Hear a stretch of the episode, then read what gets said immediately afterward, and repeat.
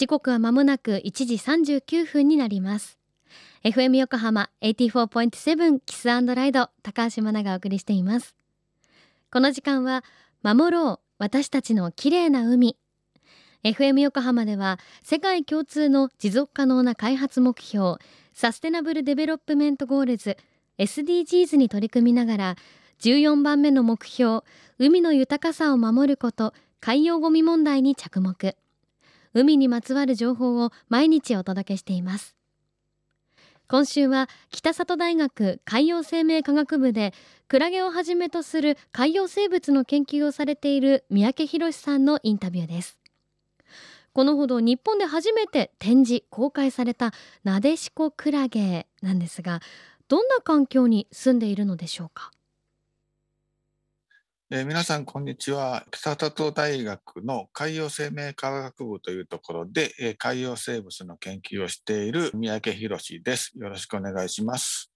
で、私はですね、主にクラゲの生態とか分類とか、同時に、えっと、深海生物の生態とか分類とかそういうのをやっています。なでしこクラゲはですね、主に深海にしか見られてない貴重なクラゲです。このなでしこクラゲの調査したところは、岩手県の山田町沖の、これ水深が1200メーターなので、もう50キロぐらい離れたところかな。そのくらいでもう、えー、と向こうの方が見えないような状態のところで、えー、とちょうど谷になってるところなんですよね。海底の。えー、そこのところで、えー、と調査したところです。深海底ってあんまりだだっ広、えっと、今、そのデシコクラゲが見つかったカンカンっていうのは、砂泥底のところで、えっと、だだっ広いわゆる、もう、なんていうか、原っぱみたいなところです。私についてた学生が、深海の環境問題について研究したいっていうふうにしてきたので、その時に私がその深海にゴミがいっぱいあるんだよねって話をして、そこからその深海のゴミについての研究をしたいということで、深海のゴミの研究しようということが始まったわけです。ですから、その震災前から海底ゴミの研究をしていて、で、その海底ゴミの研究のための公開を申請して、で、あとはそのゴミにクラゲのポリプがついてるかもしれないということで、その2つの目的から調査を行ったわけです。で、その時にその震災も起こってしまったので、どういうふうにして流れてきてるのか、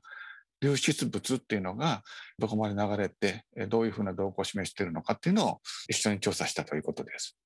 岩手県のその沿岸域はやっぱり震災時までは大船渡市にキャンパスがあったので、岩手県沿岸のいわゆるその震災前の状況っていうのはかなり生き物に関しては調査されていて、ですから岩手県の北から南までっていうのはやっぱりいろいろ見て回っているので馴染みがあります。えっと、まあ、一つは、深海のクラゲっていうのが、いわゆるポリプっていうのは、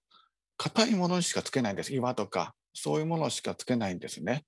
で、そういうものにつけない生き物が、泥場には全然住めないんですね。でそこにカンカンが一つあることによって、そのポリプがひっつく場所っていうのを提供してしまっているので、だから我々の活動っていうのがそういう生き物に対してえー、生き物の住み場所を与えてしまっていると。だから人の影響っていうのがそういう水深1000メーターまで行ってしまってるんだなというのがよくわかるものだったと思います。そのなでしこクラゲはそのポリプっていうのがなかなかやっぱり生き物をそのクラゲの調査でポリプを探すっていうのはなかなか難しいんですよね。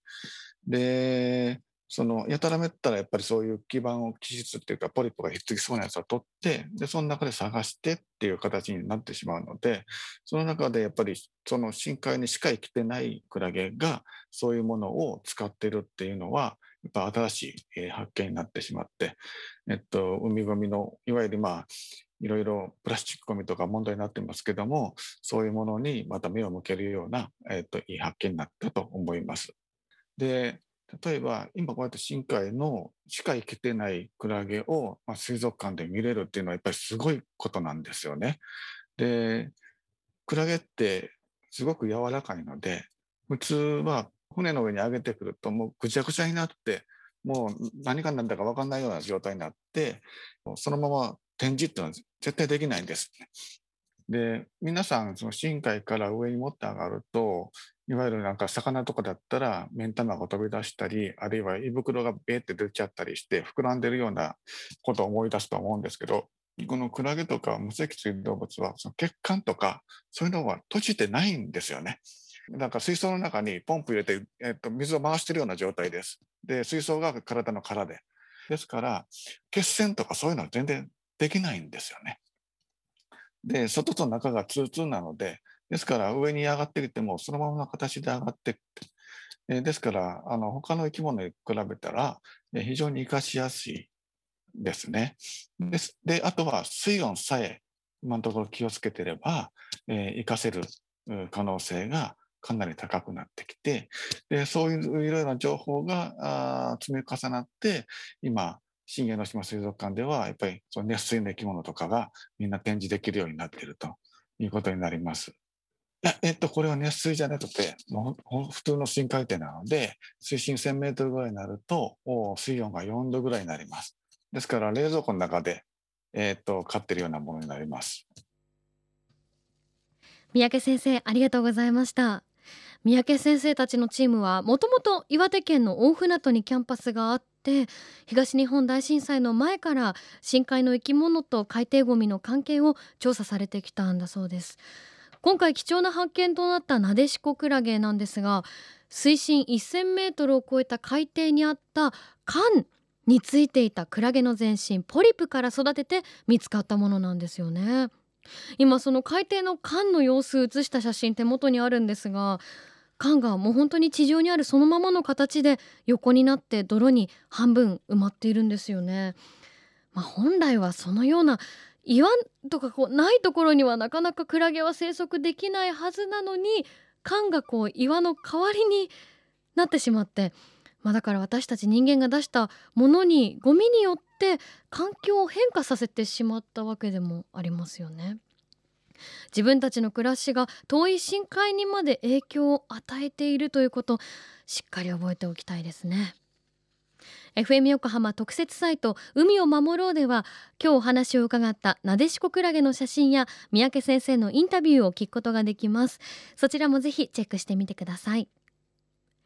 FM 横浜では海岸に流れ着いたゴミなどを回収し海をきれいにしていくために神奈川守ろう私たちの綺麗な海実行委員会として県内の湘南ビーチ FM レディオ湘南 FM 湘南ナパサ FM 小田原のコミュニティ FM 各局。その他県内のさまざまなメディア団体のご協力を得ながら活動しています。また日本財団の海と日本プロジェクトの推進パートナーでもあります。FM 横浜守ろう私たちの綺麗な海チェンジフォーザブルー。